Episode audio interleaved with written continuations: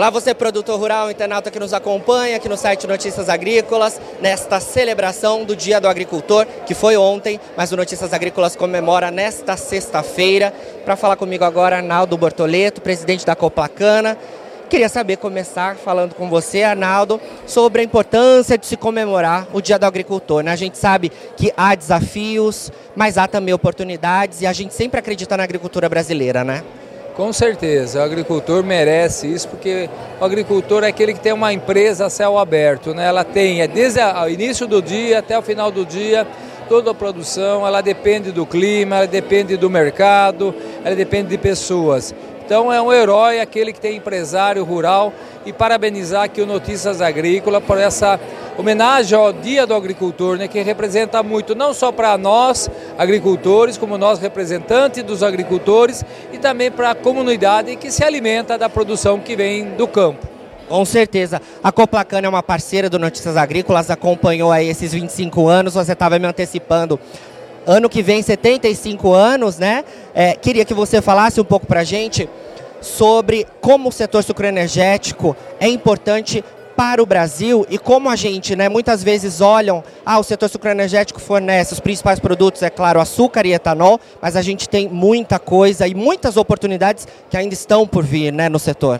Com certeza. Quem não conhece o setor, fala isso aí. Mas quem conhece a importância do setor sucro energético hoje é uma energia renovável, uma energia limpa. O mundo hoje cobra uma energia renovável. Você vê alternativas de carro elétrico, carro híbrido, mas nós temos a solução de uma planta, uma cana-de-açúcar, que é convertida em etanol ou açúcar e convertido em combustível limpo. Então é isso que nós temos que valorizar. A cana-de-açúcar tem muitas e muitas produções que são alternativas para polietileno, para energia, para muita coisa renovável, que vem do solo e polui muito menos. Então, se você comparar hoje, o próprio carro que está em evidência, ah, vamos ter o carro híbrido, o carro isso. Não, o carro pode ser híbrido, mas aí etanol, porque daqui a pouco, quando nós, como que nós vamos descartar essas baterias elétricas? Quanto que nós vamos poluir? O etanol não, o etanol além de recuperar o ar, na, na cana-de-açúcar ela tira o CO2, libera e, e na queima é muito menor do que produtos fósseis como a gasolina, como o próprio óleo diesel. Então nós temos até já diesel da cana-de-açúcar. Veja só quão rico é a nossa agricultura. Exatamente. E coisas que ainda podem vir, né? Porque o setor sucroenergético, através das pesquisas, é, CTC, IAC, a gente tem muita coisa ainda por vir, né? Fala-se, por exemplo, em o carro com célula combustível, etanol de segunda geração também é algo que traz muita inovação.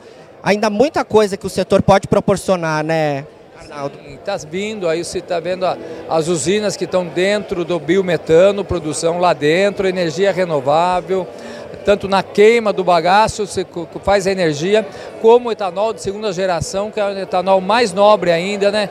Então você vê que a cana-de-açúcar e a tecnologia vem muito forte para o setor, né? Hoje nós temos toda mecanizada, acabou daquela eh, utilização da queima para a colheita da cana. Então a, a evolução, a tecnologia vem vindo, cada vez mais vem mostrando a importância que tem o setor para a economia do país. Exatamente. Arnaldo, para a gente finalizar, não quero tomar seu tempo, hoje é um dia de celebração, né? Mas, como eu falei, também há desafios no setor. Queria que você atualizasse para a gente o cenário da safra. Estamos aí na moagem da safra 2022-23 aqui no centro-sul do Brasil, mas já atenção para a próxima temporada, não é isso? Olha, como comecei no início, que a agricultura se faz a céu aberto, no início de safra a previsão nossa era de um crescimento em cima da safra passada de 12% a 13% com o passar, chegando a safra, você vê esses três hídricos.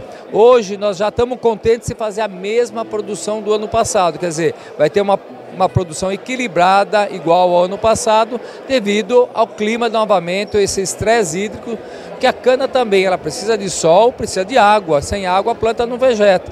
E cana-de-açúcar ainda é uma cultura com pouca irrigação. Nós estamos sim incentivando a quem tem água para poder ter a irrigação alternativa para melhorar inclusive a produtividade. Mas o setor deve ter a mesma produção que o ano passado, em torno aí do centro-sul de 525, no máximo 530 milhões de toneladas e vai abastecer etanol e açúcar no mix que devemos esperar em torno de 45 para o açúcar, 55 para o etanol, muito próximo que foi ano passado.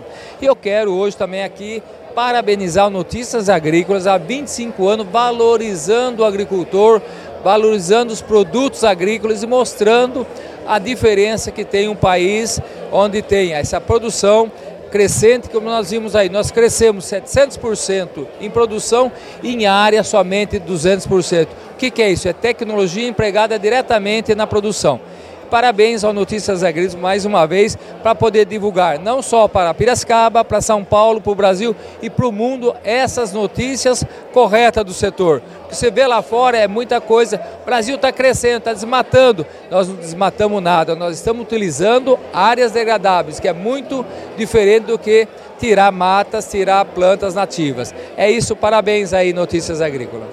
Obrigado, Arnaldo. Assim como a Coplacana é essencial para os é, produtores de cana, Notícias Agrícolas é essencial para a agricultura brasileira, para o pro produtor rural de todas as culturas, inclusive o produtor de cana. Obrigado pela sua presença. Obrigado aí, um abraço a todos. Um abraço, viu?